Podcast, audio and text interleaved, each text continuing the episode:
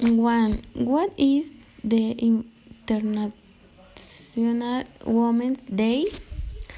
As attributed to the movement for women's rights and to help achieve universal suffrage for women. 2. We do we need an International Women's Day?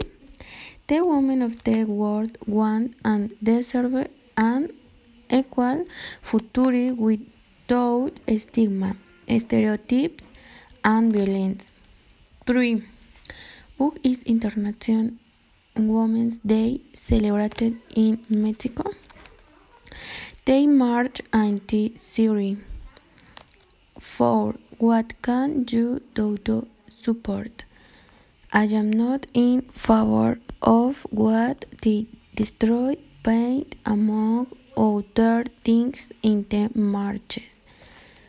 5. What does the International Women's Day mean to you? A con commemoration.